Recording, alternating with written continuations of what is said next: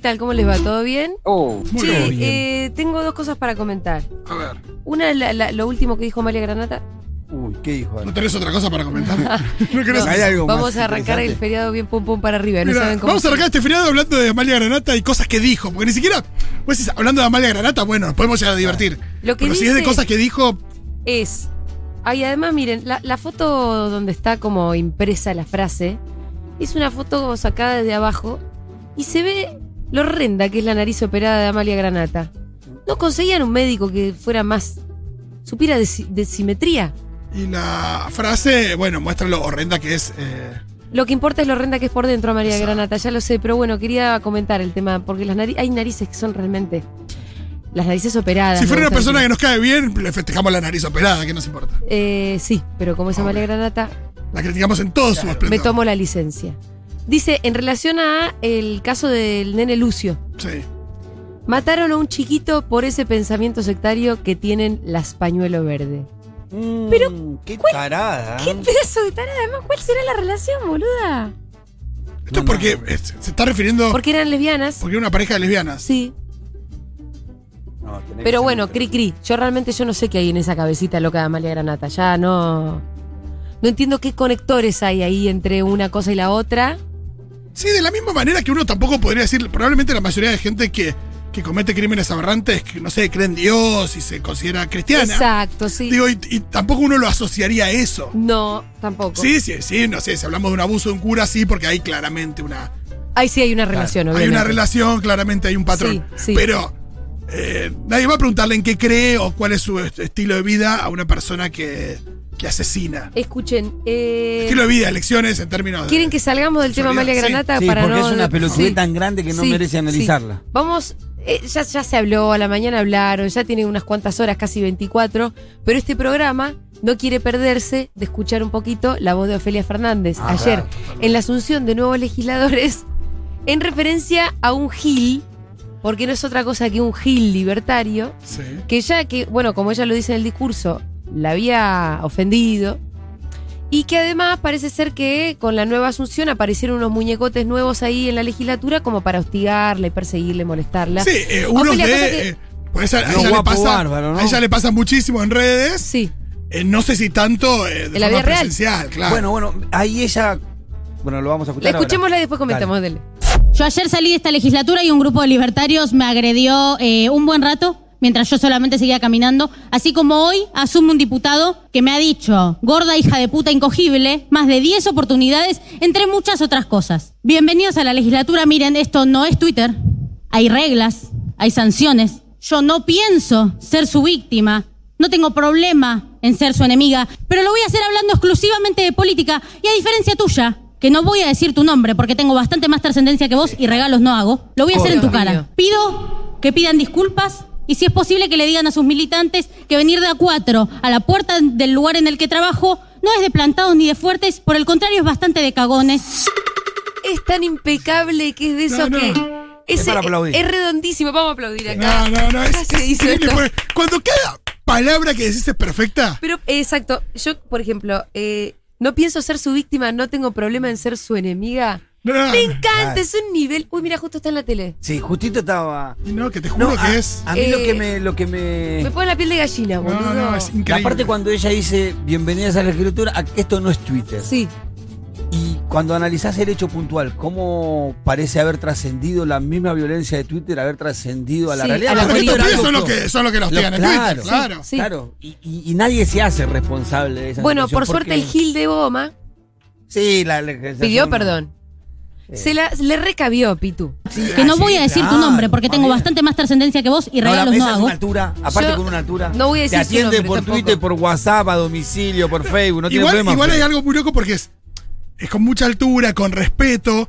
eh, digo, enalteciendo el lugar en el que está también, porque hay una cosa ahí donde, donde ella está en ese lugar. Claro. También, la discu- gente muy estúpida la discutió también por ser joven y llegar a ese lugar. eh, y enalteciendo el lugar en el que está, dice, dándole el- eh, digo, la, la importancia que, que- que merece ese lugar, Sí, pero al mismo tiempo tirando un shade nivel Moria. sí, sí. O sea, porque hay una Ah, cosa de. No sí. te voy a nombrar porque tengo Esa bastante más. Y regalos no hago es. O sea, deslizó esa que es genial porque lo hace con mucha altura, pero es un shade del mejor. que Es vi. A excelente. mí lo que me pasó es que Es me hizo excelente. como cuestionarme mi reacción automática. Cuando me, me entero del hecho, la reacción natural que vos tenés es, yo lo recabo a trompadas. Sí, yo también. de puta, Yo cuando me, cuando me enteré lo que Pero- dije, lo voy a decir. Ofelia se tiene que conseguir unos buenos monigotes y ir con seguridad y que un día los recaguen a trompada. Claro, pero No, esa pues es una eso- eso respuesta alimenta, que, alimenta que te una hace- idea que Menos no. mal que yo no soy Claro, legisladora, ¿no? Porque ella, la respuesta de ella te deja a vos como en un lugar tan desagradable inclusive, ¿no? Porque decís, no, mirá con la altura que ella contestó y Sí. lo que estoy pensando yo. Bueno, y ella además usó, usó la- la- las instituciones. Justamente Claro. ella dice, esto ya no es Twitter, esto es la legislatura, y ahí ella usó la moción de privilegio para hablar de que eso era algo que... que- Sí, después habló del artículo al que apelaba y después de las sanciones y demás. Todo No, Y después Claro. el Gil de Goma, a quien yo tampoco voy a nombrar, No, si Que no voy a decir tu regalos. nombre porque tengo bastante más trascendencia que vos y regalos no hago. Le pidió... Y regalo no hago, le pidió, perdón. A mí me, quiero, quiero que escuchemos la disculpa. Eso pasó en una época en la que yo no tenía peso ni responsabilidad política de ningún tipo. Era- estaba dirigido a un grupo muy, muy chico. De todas maneras, estoy consciente de que esos dichos están completamente fuera de lugar. No tienen que tener apoyo de ningún tipo. Y quiero pedir disculpas a, a Ofelia. Este, a la diputada Fernández y este, a todos a todos los que se hacen sentido ofendidos por eso por esos dichos mil disculpas con respecto a las personas que te agredieron recabió, la verdad Gil. no tengo idea quiénes son Gil, te recabió. I- Igual es tiempo de las disculpas, no disculpas. Bueno, boludo. Igual esta fue más, disculpa algo. de, de- de esa, porque dijo, a, a ella le pidió disculpas claramente a los que se sintieron ofendidos. Pero no, no- No, pero aparte, eh, igual arranca diciendo, "No, eso lo dije cuando tenía, Sí, era cuando no momento en donde no tenía responsabilidad. Le dijiste 10 veces gorda incogible a una piba. Pero ni le- cuando tenía responsabilidad, ni, ya es una no, esencia no, no, tuya. total, ya es un, Es lo que, es lo que flaco. pasaba con los rugby, que vos decís, Sí. ese- esa calidad de, de mensaje, vos decís, ¿Cuánto puede cambiar en la vida? ¿cuánto no? puede cambiar este que, que se burla de, de la empleada que va a la casa eh, y la delira y la jode de mil maneras diferentes? ¿Cuánto puede cambiar en cuatro años? No sé, por ahí sí. Para mí sigue siendo un gil de goma, sigue siendo un libertario. Obviamente, lo peor de todo no solamente es que es un forro y un maleducado, sino además las propuestas que tienen, como lo dice la propia Ofelia, para la sociedad. Y ella misma dice, yo voy a contestar hablando de política y voy a insistir en que lo que ustedes tienen para proponerle a la sociedad está mal. Y a mí me parece que eso es lo más importante de todo, ¿no? Además de los shades, eh, No, de y- Moria y todo, lo más importante es decir, yo acá voy a hablar de política. Y hay algo muy, muy genial y es que Ofelia, entre todas sus virtudes, que son muchísimas, ya las conocemos, Sí. varias tienen que ver con cosas que en general eh, se dice que la juventud no tiene. Sí. Porque ella, digo, además de todo lo genial que es, es muy respetuosa de su laburo, es respetuosa también como por cómo se dirige a las personas, conoce el reglamento, hay un montón de cosas ahí que uno diría, bueno, por ser joven podría, no sé, no conocer el reglamento de, de la cámara o, eh, no sé, tener un vocabulario que no se le entiende del todo. No sé, cosas sí. que cosas que la sociedad nefasta atribuye a los jóvenes. Y nada de eso, ¿viste? Como que además de, de sus virtudes tiene algunas que, que justamente con- contradicen eso, que es una mirada re pedorra de viejos de mierda, ¿no? Em, la verdad que le mandamos un saludo a Felita. Sí. Ella sabe que nosotros desde cementísimo. Eso, cuando salió con Monty, que lo recontra acomodó, y nosotros estábamos, ¿pero quién es esta ¡Ah! piba? La sacamos. Que yo en realidad la tenía porque a mí me la había presentado Luciana Pecker, Ajá. porque Luciana. Ofelia, ¿te puedo hacer una pregunta? Ay, ¿te acordás? ¿Qué ganan con la toma del Sí. colegio? Wow, esto es A historia, ver, ¿eh? contame un poco Gracias, Diego, cuál, por cuál es la intención de ustedes tomando el colegio. Y en principio tenemos do- dos vertientes de nuestro reclamo. En primer lugar, estamos yendo contra esta reforma que nos parece antieducativa. No, no, pero estamos- eso es un- el reclamo. Espera, espera, espera. Nosotros queremos. Eh, chiquita, el reclamo, el reclamo Uy, ¿con está todo te bien. metiste, se. Chiquita, no me digas. ¡Vamos! No con quién te metés. corta. Monty, ¿dónde Pero está para, no Monty lo en este? ¿cómo sigue? Hasta ahí estaba. ¿Eh? Hay una cara que pone Monty ahí, que es esta cara de estoy preguntando algo, estoy siendo suspicaz, Sí. que me explota la cabeza porque ella lo da vuelta, pero... No, y lo re- hasta ahí tiene Panqueque en el pero aire. lo recontra reacomoda mal. Corta. Ese día la llamamos por teléfono. Sí, sí, De acá de Segurola. ¿Sí? Una piba que se llamaba No, no, te que iba a la admiramos escuela. muchísimo, le dijimos. Te admiramos fue como, muchísimo. "Sos lo más, y nos flaca". emocionamos que ella sabía de Futurock.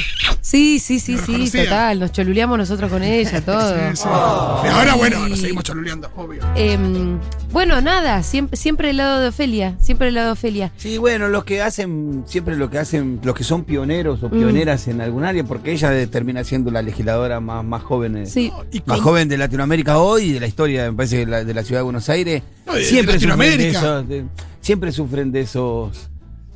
de, de incomprensión, No, de y hateo, sí, ¿no? no, y- bueno, y un Cristina, la escrutinio primera constante presidenta todo el mujer. tiempo. ¿Eh? Y un escrutinio de que nadie se pregunta a qué hora van los otros legisladores a laburar y todo el mundo se pregunta a qué hora va Ofelia, o si salió o no salió, cuántos proyectos presentó.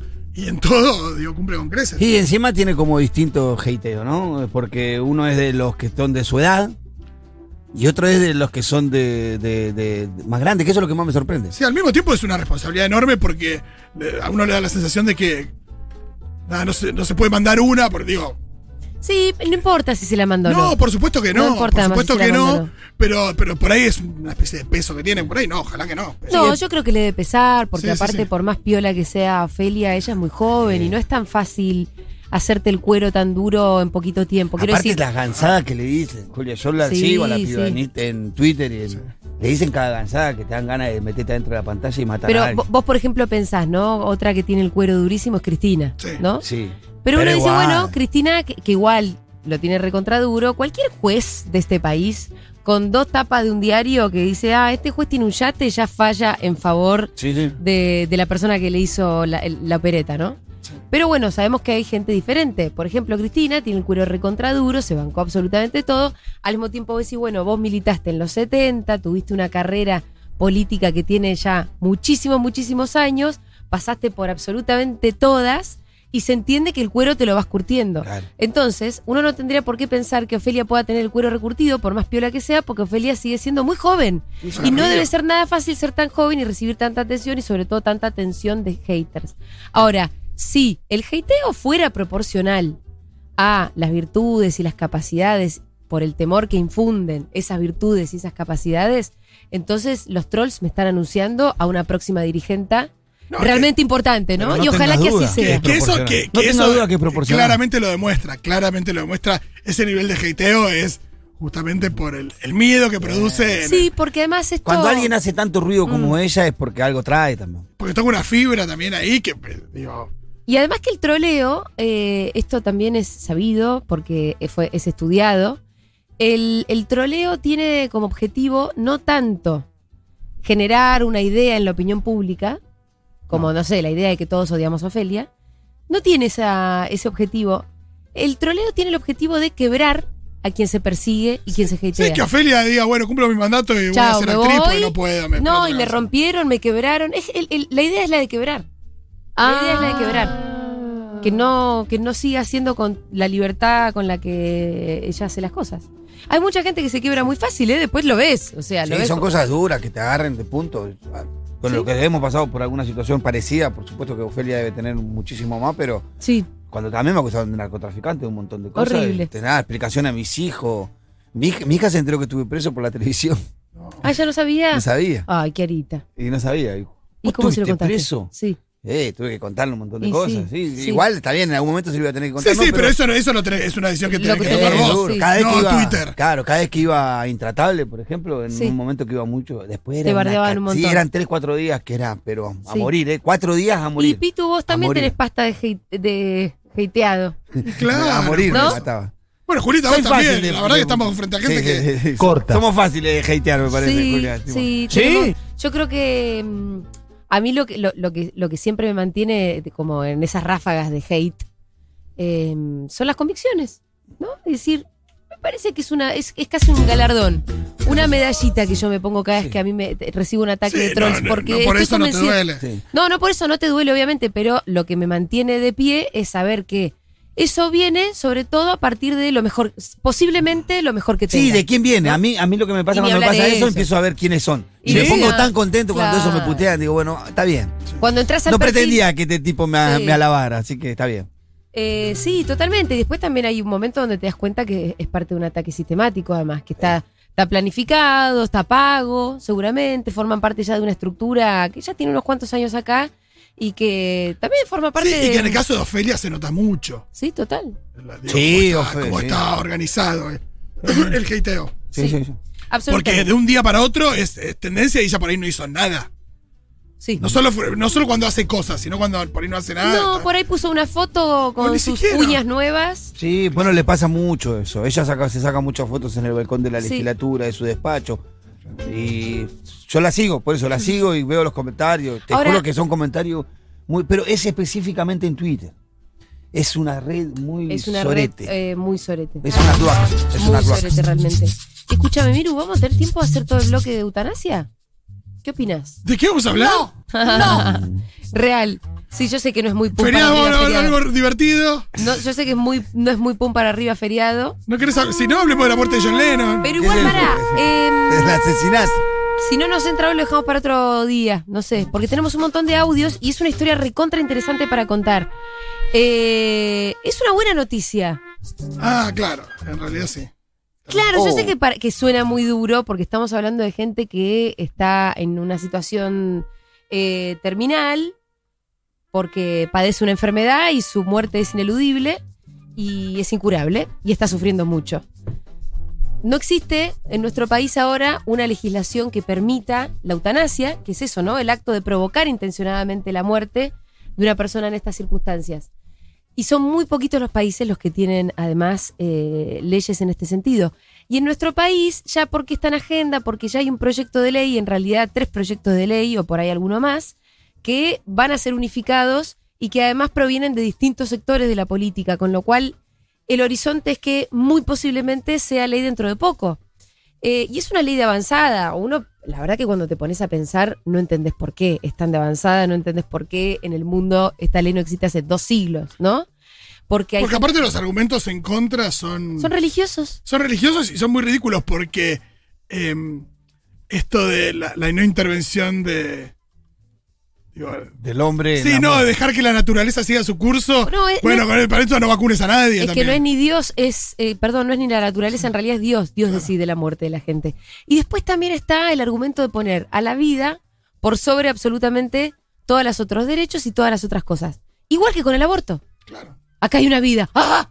Listo, se detiene todo el resto. Si la madre se tiene que morir, que se muera. Si no quería tenerlo, que se jode que lo tenga. Y un montón de cosas que son, nos resultan bastante insólitas. Acá lo mismo, es como la vida por sobre todo. Por sobre la voluntad de quien decide no vivirla. Y que está sufriendo además por una enfermedad terminal. Es decir, igualmente esa vida va a terminar. Hay un argumento que se ¿Qué usó onda? mucho. Claro, hay un argumento que se mucho a favor de la interrupción legal del embarazo y es el de, bueno, esto sucede. La gente lo hace de todas maneras. Sí. La pregunta es si lo hace de manera clandestina o no. Eh, bueno, es una pregunta a ver qué pasa con, con la eutanasia en ese Y sentido. no tanto. No tanto porque, porque hay más control. Configuraría sobre- un delito. Claro, porque ya, ya estás en una institución. No sé, creo que ahí hay una complejidad que. Bueno, Distinta, em, Y, por ejemplo, si vos estás muy enfermo y no tenés ni siquiera como la posibilidad de suicidarte porque no, te- no, no contás con los medios, con la fuerza física para hacerlo, eh, lo que necesitas es una asistencia. Sí, sí, sí. Y, no, y no es lo mismo que, que- que practicarse un aborto de manera clandestina. Eh, no. Pero bueno, ahí lo, lo- lo que necesitas es una asistencia, un médico que, que- que- que te permita, que te provoque la muerte. O también está la figura del suicidio asistido, que es que vos te tomas los fármacos, Sí. pero a vos te los suministra un médico, un equipo médico que sabe y que todo esto. Eh, tiene un elemento importante de, de este proyecto de ley, es el, el tema del consentimiento. Tiene que haber consentimiento del paciente porque si no, bueno, claro, Claro, sí. ahí hay... eh, Si no quiere, ahí es sí un hay problema. homicidio, ¿no? Sí, la pregunta que. que en La muchos- ¿Qué? Sí. no, que en muchos casos. eh, ¿Está consciente el paciente Claro, para tomar esa tiene- decisión? Claro, en muchos casos hay situaciones de pacientes que están inconscientes, con lo cual el consentimiento debería ser previo. Eh, sí, bueno, también está contemplado en la ley que tiene que quedar claro el consentimiento, ya sea expresado en el momento o que hubiera sido expresado antes de forma escrita. Por ahí cuando a vos te diagnostican, no sé, Es una enfermedad una que puede derivar esclerosis en. múltiple, una enfermedad que puede ir vos por ahí, cuando todavía podés hablar y expresarte, decir, bueno, cuando esto se pudra, yo voy a querer una eutanasia. Claro. Pero bueno, se va a llamar eh, Ley Alfonso. ¿Por qué? Eh, por Alfonso Oliva, es, em, para que lo estoy buscando acá, es un joven al que le diagnosticaron ELA, peleó hasta que Lo que falleció. tiene Burrich. Exactamente. Eh, es una enfermedad degenerativa, súper, súper eh, dolorosa, ¿no? En todo sentido. Ah, no sabía que era dolorosa. Veo que es bueno, complicada. es dolorosa, es muy complicada la vida porque se te, va, se te van degenerando todos los músculos, entonces por ahí se te degeneran los músculos de la cara y ya te quedaste sin la posibilidad de hablar. Eh, se te degeneran los músculos de las manos y enseguida ya no puedes ni siquiera agarrar las cosas. Se te degeneran los músculos del cuerpo y no puedes caminar. Y tu cabeza sigue bien, pero por ahí ya no puedes hacer absolutamente nada y sos totalmente dependiente. O sea, además es degenerativa, es como lo tremendo de que vaya en una dirección solamente, ¿no? Y saber que además no tiene cura. No es que en algún momento alguien te va a frenar esa degeneración o, o Sí, revertirla. debe ser bueno, en algún no. momento muy cansador vivir con un. Sabiendo que todo, el- to- cada día va a ser peor Nah, que el anterior, yo boludo. estoy con la espalda hace ocho días, siete días, ya estoy cansado, hinchado la bola de los medicamentos, de tener que ir acá para allá. Imagínate vivir con un dolor continuo, sabiendo Sí. que te vas a morir tarde o temprano. O sea, va directo a eso. Todos nos morimos, pero vos vas por un camino mucho más certero. Debe ser doloroso el proceso. Total. Te debe Bueno, cansar, debe llegar un momento sí, que debe Porque estar todos los días, cansado cada de día es peor que el eso. Bueno, este decíamos, Alfonso Oliva es un pibe que había sido diagnosticado con ELA, peleó hasta que falleció para que hubiera una ley de eutanasia. Fue un gran militante, él falleció hace dos años. Em, en Argentina del 2012 hay una ley de muerte digna, que en realidad faculta a quienes atravesan una situación de salud irreversible a rechazar procedimientos o tratamientos que prolongan la agonía. Es distinto. Claro. Es la ley que te permite que si vos dependés de estar enchufado a una máquina, Lo te, te puedan desenchufar. Claro. Eh, pero bueno, la ley, ley de eutanasia hoy tienen pocos países. Tiene España desde este año nomás. Tiene en América Latina solamente Colombia. Y en América completa Colombia y Canadá. Y después tenés países como Holanda, Nueva Zelanda, Luxemburgo, Bélgica. Sí, eso como que- esos países que siempre tienen sus legislacioncitas avanzadas, ¿no? Sí, sí, sí. Pero la verdad que yo cuando Esos entré... países que siempre están presididos por mujeres, que tienen, Sí, que tienen eh, equidad en las cámaras. Totalmente, y que tienen además, este, nada, como acceso igualitario en Sí, general a jornadas los laborales de seis horas, Claro, ya es a nivel de... Em, Que las ¿viste, que, ¿Viste cómo son las prisiones en esa Sí, en esos vi, vi- países, vi- vi unos documentales, eran tremendos. eh, pero bueno, como les decía, esto ya forma parte de la agenda, está en la agenda en este momento, porque hay unos cuantos proyectos de ley y pareciera que empieza a haber un consenso, con lo cual nuestro país podría ser tal vez también de los primeros en empezar a tener una ley de ¿Y eutanasia. ¿Cómo está ahí el lobby religioso? Ya vamos a entrar en eso. Vamos a escuchar ahora a Marisa H. Rach, que es doctora en Derecho e investigadora del CONICET y fue también una de las em, asesoras de la legisladora del Frente de Todos que hizo, eh, que redactó uno de los proyectos de ley que se va a funcionar con los otros, que para que ahora estoy buscando su nombre, perdón, estoy un poco bobis. Gabriela Esteves, gracias Miru, es una de las legisladoras, es la del Frente de Todos que redactó el proyecto y lo redactó obviamente con, eh, con apoyo y con, con- el asesoramiento. Marisa nos cuenta eh, en este primer audio qué es lo que propone la ley Alfonso. ¿Qué es lo que propone la ley Alfonso? Bueno, ya que se llame Alfonso, tiene una connotación o básicamente sintetiza que es una respuesta a una realidad social como fue la historia de Alfonso Oliva, que tiene que ver con enfermedades terminales y la pregunta o la respuesta básicamente que tiende a dar esta ley es ¿por qué no poder decidir el fin de la vida con dignidad? Y por eso mismo el artículo 1, donde especifica el objeto, dice que su objetivo es ayudar o la ayuda necesaria para morir dignamente de acuerdo con los principios, garantías y reglas que establece la propia ley. Y esto tiene que ver con, con- un principio básico, ¿no? Esto de el derecho a la vida, como todo derecho humano, no es absoluto. Siempre hay que andar ponderándolo con los derechos que están en pugna y en este caso es con el derecho a la dignidad. ¿Hasta qué punto también este derecho a la vida no tiene un límite? Es lo que tiene que ver con morir con dignidad. Así que la ley Alfonso, o el proyecto de ley Alfonso, mejor dicho, lo que pretende es dar respuesta a una realidad social, pero además también con un procedimiento o sobre la base de un procedimiento cuidado, que tiene que ver con un médico responsable, que tiene que ver con un médico consultor y que tiene que ver con una consejería, para que realmente esta decisión sea lo más, digamos, informada, lo más autónoma posible. Y justamente eso, ¿no? Para que sea la decisión de la persona a morir con dignidad. Bueno, eh, perfecto, ahí quedó bastante claro. Hay que, mm, hay que ser argentino o acreditar una residencia mayor a un año en el país para acceder a este derecho. Eh, hay que ser mayor de edad y plenamente capaz. Eh, bueno, en el caso de que una persona sea incapaz o no pueda manifestar su voluntad, solo se le dará curso a la eutanasia si existe una directiva anticipada, es decir, que el paciente haya dejado asentada que ese es su deseo. Eh, y bueno, después también, como lo, como la escuchábamos eh, recién a Marisa, también habrá médicos y médicos responsables, médicos consultores y una consejería también compuesta por psicólogos y psiquiatras que hay que intervenir en todo ese proceso, ¿no?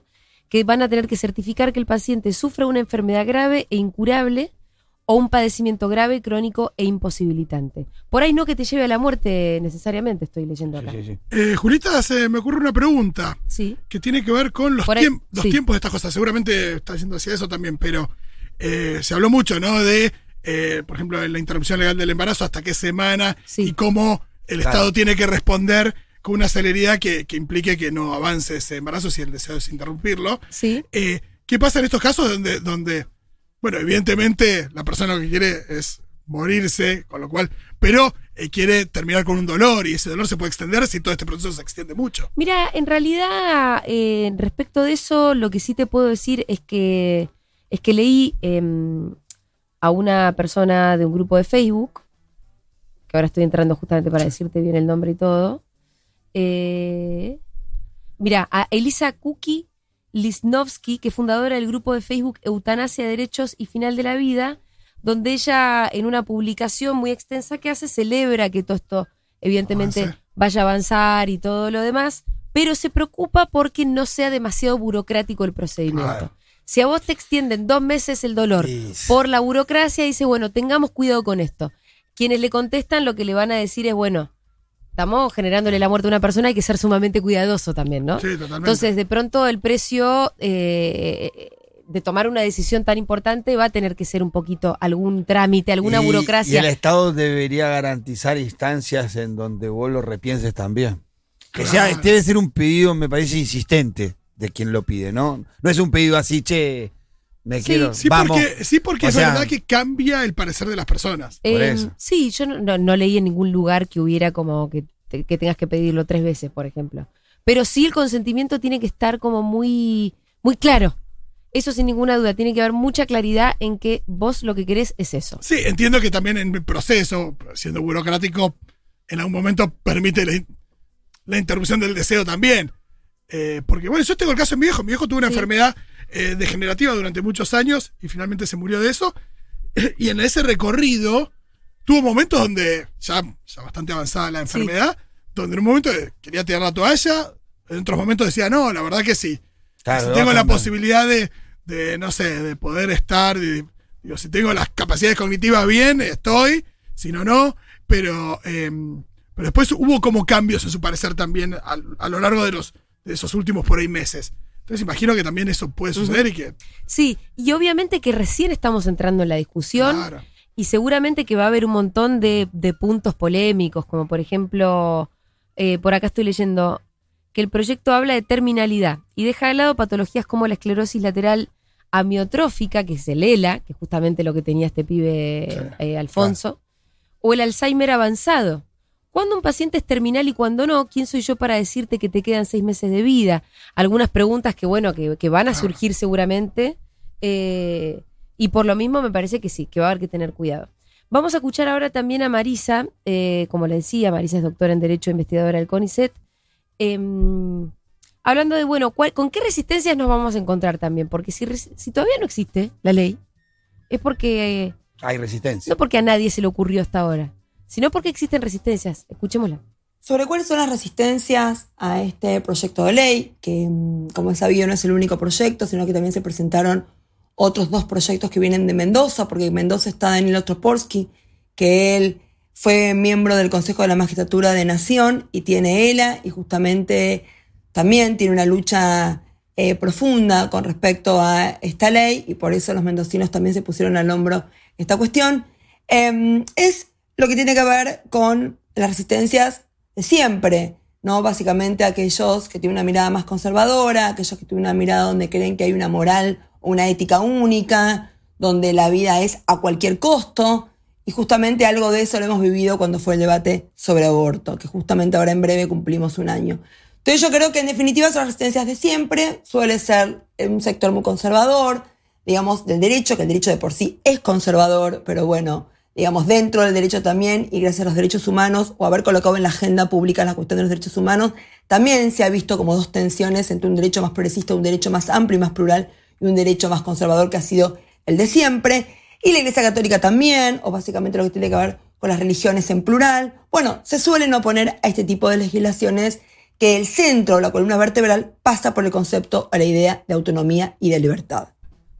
Bueno, las resistencias son las, son las de siempre, siempre. ¿viste? No, No, hay mucho no, más no. que agregar. Ya sabemos quiénes van a Sospechoso de siempre. Ya, ya sabemos quiénes van a ser. El miedo de la religión a que el individuo piense por sí mismo y tenga libertad de decidir. Hay, eh, hay una cosa de, de- de esta idea casi mística, ¿no? De poner a la vida por sobre cualquier otra cosa, siquiera sobre la voluntad de quien quiere vivirla o no vivirla. Eh, y y van a- posiblemente sean las mismas voces que se opusieron al derecho al aborto, pero algo me dice que va a haber mucho más consenso. Además, no solamente porque algo me dice, y no sé bien qué, eh, hay una cuestión como más humani- humanitaria, ¿no? La- la- los seres Sí, humanos creo que va a estar no en- soportamos mucho ver a otra persona sufriendo, sufriendo No, mucho. Por eso va a estar un poco en la capacidad de quienes reclaman esta ley de poder Sí. transmitir sus vivencias y sus cosas, porque no es algo tampoco que sea muy común, tan común. O sea, No. Eh, yo nunca he tenido un familiar en esas circun- circunstancias y que tenga la, la- es- ni siquiera la idea de... Sí, la encrucijada, la, o sea, el que la- vivió va Sí. a tener una idea de eso y, y- y ese que la vivió y en la medida que pueda transmitir su vivencia va a encontrar muchísimo, en muchísima empatía. Em, sí, yo creo que va a haber mucho más consenso y al mismo tiempo creo que ese consenso es una especie de historia que fuimos construyendo. ¿Por qué? Sí, porque el argumento de otra vida, por ejemplo, acá no, no existe. Hay cine sobre el tema, estaba pensando, ¿no? Yo lo que creo es que Eh, al final Luisito. hay un caminito de militancia que fuimos haciendo, donde fuimos ampliando derechos, donde fuimos empezando a respetar mucho más eh, la libertad y la autonomía, las libertades individuales, los derechos también de las personas. Y ese caminito eh, va generando también una dirección. Totalmente. Va generando una dirección. Yo, Sí, matrimonio igualitario, identidad de género, el aborto, aborto. el cannabis. Y me parece que a este debate llegamos ahora justamente por el recorrido de ese caminito. Vamos a escuchar el próximo audio de Marisa. Y la otra cuestión que tiene que ver, ¿por qué recién ahora Argentina se anima a poner este tema sobre el escenario legislativo o sobre el escenario justamente del debate democrático? Y bueno, me parece que tiene que ver con eh, cómo vamos generando los debates, cómo se van construyendo los debates. Y esta, y esta historia que tenemos más o menos reciente de ampliaciones de derecho, ¿no? Y empezó a citar matrimonio igualitario, identidad de género, técnicas de reproducción, el propio Código Civil Comercial, aborto, entre tanta cantidad de otras legislaciones. Bueno, nos han colocado en un lugar incómodo, en un concepto que a mí me gusta del, del término incomodidad, de poner en crisis el statu quo más conservador, y esto hace que hoy estemos en condiciones de animarnos justamente a poder dar este debate tan necesario como es eh, decidir morir con dignidad. Y, por eso yo creo que, que este proyecto de ley, que es el único de los tres proyectos que tiene firmas de distintos partidos políticos, y también muestra que haya también proyectos de distintas fuerzas políticas, justamente es una prueba elocuente de que, de que esto es un interés que atraviesa o que va más allá de cada una de las cuestiones o de los partidos políticos. Y también me parece que el 2022, al no ser un año electoral, es un buen año en general para poner en debate este tipo de conflictiva. Y digo, hay muchas deudas pendientes que tiene el legislativo, ¿no? En este término de ampliación de derechos. Creo que también nos debemos una ley en materia de embriones, que pasa con justamente con el destino de los embriones no implantados, que esto yo creo que el debate sobre aborto nos ha ayudado, nos ha dado una mano muy importante, y también temáticas más complejas que como feminista también atraviesa el feminismo en lo interno, que es gestación por sustitución versus alquiler de vientre. Por lo cual, bueno, bienvenido sea entonces, espero que tengamos un 2022 que realmente nos animemos a seguir dando debates profundos tan necesarios eh, de cara o mirando de frente a la sociedad. Bueno, ahí la doctora Marisa Rach, doctora en Derecho, investigadora del CONICET, nos tiraba también unas puntas más para el futuro, ¿no? Ya. Sí, sí, sí. Pero yo diría que arranquemos un poco por entender esta. Y además vamos a tener tiempo de profundizar cuando el debate empiece a rodar Claro. un poquito más en el Congreso y ver dónde van a estar, dónde van a estar este, las polémicas, en qué tipo de detalles, como por ejemplo objeción de conciencia, si los médicos van a poder proponerla, si las instituciones en realidad, bueno, debates que se parecieron también a la cuestión del aborto, si va a, a requerir la terminalidad, es decir, que sea una, muer- una, una enfermedad terminal o no, o simplemente una enfermedad incurable.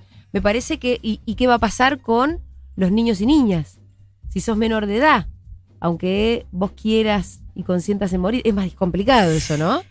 No, si yo te digo Sí, que va a haber... vas viendo aristas y. Va a haber un, va a haber un montón sí, de, complejo. de aristas recontra complicadas, no, no se crean que no. Es decir, uno apenas lo plantea así, dice, bueno, una persona que está sufriendo con una enfermedad incurable y que además manifiesta la voluntad de querer morir, ¿cómo le vas a decir que no? Hasta acá, obvio. Claro. Ahora, hay que empezar.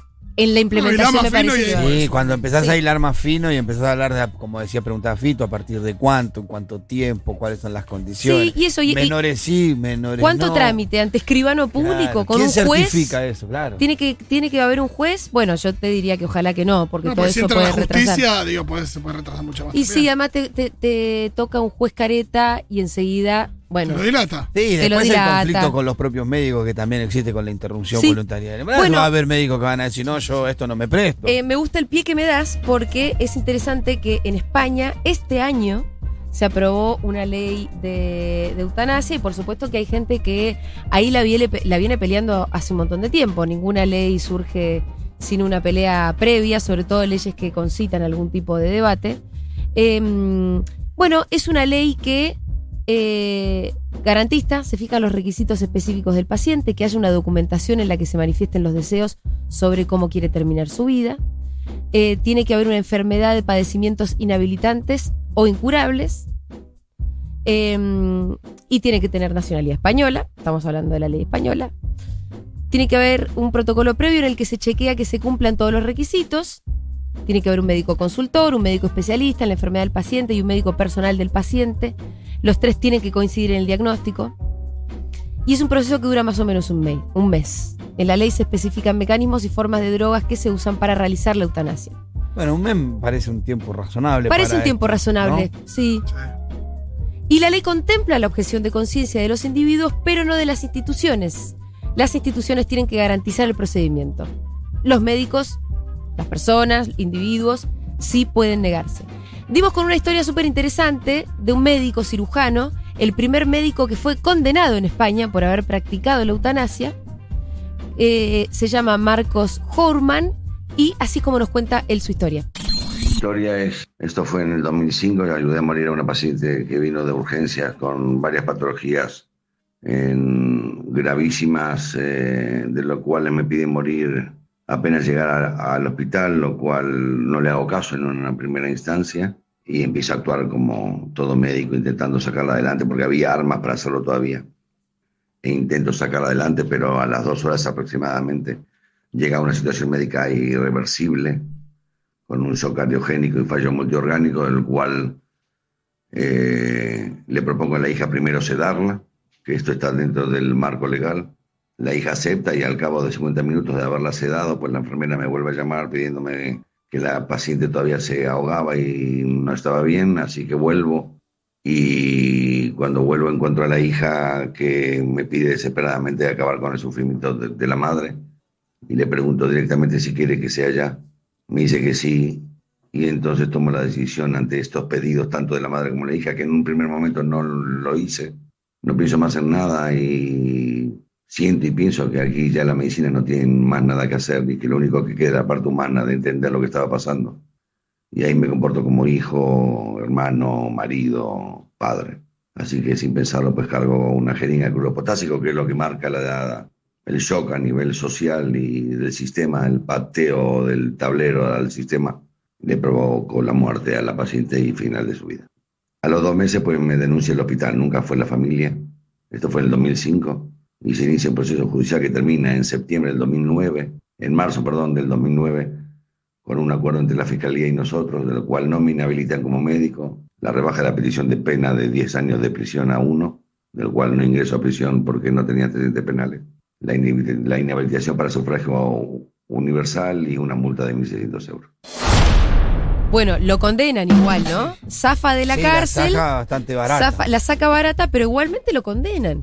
Eh, y el caso de Marcos fue un mojón importante para lo que ocurrió este año, que fue la sanción de la ley. Así nos cuenta Marcos cómo un poco a partir de este caso se empieza a generar un movimiento y termina felizmente en la ampliación de derechos que implica la sanción de la ley.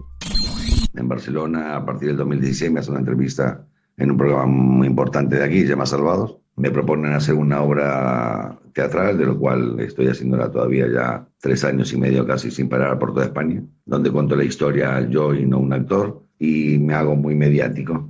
Y ahí en más, pues invitado en el Parlamento catalán, en el Parlamento español, eh, vamos con otras tres familias que fueron también muy fundamentales en este proceso de la ley. Eh, se aprueba al final en el Congreso de los Diputados de España después de, un, de una lucha muy intestina de hace muchos años de gente, de asociaciones, de médicos.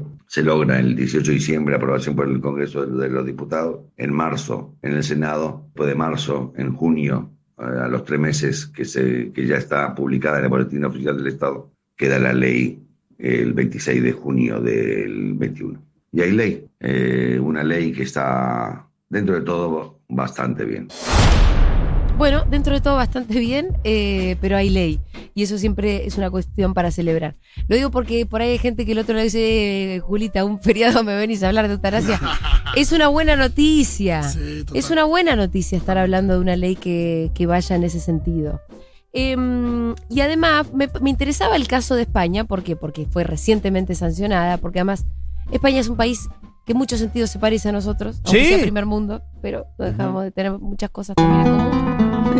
Bajamos de los barcos, decilo. No, no, pero bueno, No, no, obviamente pero sí, que tenemos- no bajamos de los marcos, no me hagan decir boludeces. Eh, No, no, no, no, no. Además, me parece que está bueno mirar a los procesos eh, que hubo en otros países, donde, quiero decir, en España la, dere- la derecha española se parece a nuestra derecha. ¿Entendés? Sí, sí, sí. A eso voy, ¿no? Entonces, En España hubo una película muy importante que, de- Exacto. que, se- que planteó el tema ya hace varios años, hace 15 años. la de Javier Bardem. Exactamente, la historia de Ramón San Pedro que se llamaba Mar eh, Adentro. Ah, sí.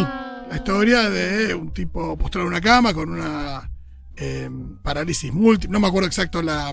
Que era lo que tenía. Sí, pero era cuadripléjico. Sí, Y esto con la intención de morir y que no le. no, se lo, no lo dejaban. Bueno, te preguntaba hace un rato si el cine, que te- el cine tenía seguro muchas expresiones, eso porque el cine ayuda a poder eh, tener empatía sí, con ese- empatizar con esos casos cuando no los tenés cerca. Sí. Bueno, les decía, me parecía importante, interesante mirar el caso en España porque porque ahora se viene esta discusión y posiblemente los antecedentes de lo que fue la discusión en España se repliquen un poco acá, no sería Oh, raro. Así que le preguntamos a Marcos, Ah, perdón, em, bueno, cu- ¿cuáles fueron los sectores que se opusieron? La respuesta no te sorprenderá.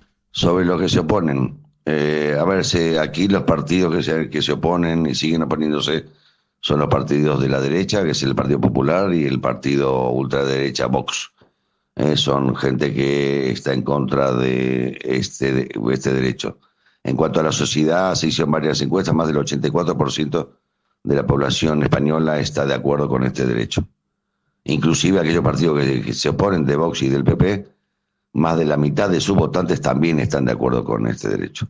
Y obviamente está la religión en el medio y, y intereses extras que son muy complicados de analizar por teléfono, pero que obviamente los que creen en Dios, los que practican eh, la religión están en contra de este derecho a que uno decida cómo morir, ¿vale? Pero fundamentalmente son esta diferencia. Todo lo demás, eh, la sociedad española, te digo, está muy... Se trabajó mucho para que la gente tenga este derecho de poder elegir cómo, cuándo, dónde y con quién morir. Bueno, eh, le agradecemos mucho a Marcos que me dicen que está escuchando, así que le mandamos un saludo grande, lo felicitamos, gracias Marcos, porque luchadores y valientes Increíble. como usted son los que siempre hacen falta. Sí, hay una pregunta. Yo eh, dudo de que todas las personas que creen en Dios. No, lo Eh. recontradudo. De hecho, yo creo que va a haber mucho más consenso de lo que hubo con, con- en la discusión eh, sobre el aborto. Creo que Cynthia Houghton se va a oponer. Sí, sí, sí. Pero Sí, al sí, mismo y- tiempo, la señal de que haya distintos partidos políticos que hayan presentado proyectos de ley sobre eutanasia me parece que habla de un consenso Sí, nuevo. sí, Cornejo no es los penatos en este caso. No, no. Igual hay límites en, en la creencia, en la fe que es contradictorio. o sea. Sí, sí, Sí. sí. Porque la, la, la fe se basa fundamentalmente en que Dios define cuándo nace y cuándo muere una persona. Sí, pero también eh, la misericordia debería jugar ahí algún Bueno, papel. pero ¿eh? por eso, hay que ver cómo. Porque- No, no, no, la, iglesia va cambiando, Porque pero los preceptos eh, pragmáticos de la iglesia no, no te permiten. Eh, yo creo que vos podés creer en Dios, que te gane la misericordia a lo que ya es casi pensamiento mágico, decir, bueno, vos estáis ahí postrado, me está diciendo que te querés morir, pero mientras Dios no te lleve, ahí te vas a tener que quedar. Eso ya es como, eso, bueno, es, eso es pensamiento mágico. Para Es mí. irracional a veces, pero es el pensamiento fundamental de esa, porque ahí está la fe de que hay un milagro que te puede cambiar. Yo creo que va a haber más consenso del que hay alrededor de la cuestión del aborto, de eso no tengo duda. Obviamente que va a haber sectores, y sobre todo de la Iglesia Católica, Sí, los de sospechosos algunas de siempre. los sospechosos de siempre, se van a oponer, pero en un país con un papa argentino que hayamos logrado el derecho al aborto, bueno, la eutanasia debería ser mucho más fácil. Y en definitiva el criterio debería, debería ser que si una persona puede de- decidir libremente algo sin hacerle daño al otro, está bien. Entonces, Total. si alguien puede decidir libremente cuándo quiere terminar su vida porque no quiere seguir sufriendo, si no te jode a vos, está bien. Sí. El tema, y cierro con esto, es que implica otro. Por eso hablábamos con un médico que fue condenado. Claro, Acá implica otro. claro, que tiene que ejecutar que eso. tiene que hacer la Ejecutar acción. tu deseo. Exactamente, y la acción intencionada de provocarte la muerte. Bueno, muy bien, hasta acá un breve informe de lo que va a ser un debate que seguramente va a estar sumamente interesante, pero ahora ya estamos mínimamente enterados de qué se trata. Y con una noticia de último momento. Yo quiero la eutanasia. Breaking news.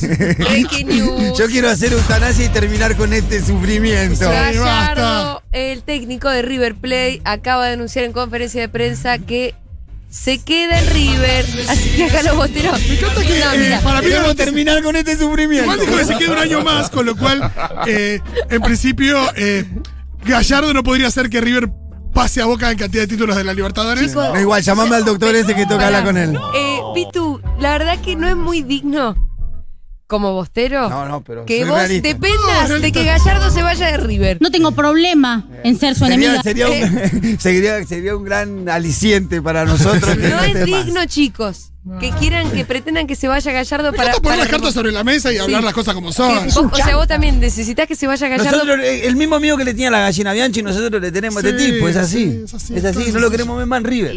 Hay tantos lugares lindos donde puede ir este muchacho a pasarla tan bien. Gallardo andate a Europa, la- ¿no? que vaya a las. Que Bueno, en ahora está. Scaloni, pero después que ya tendrá su tiempo en la selección, lo alentaremos.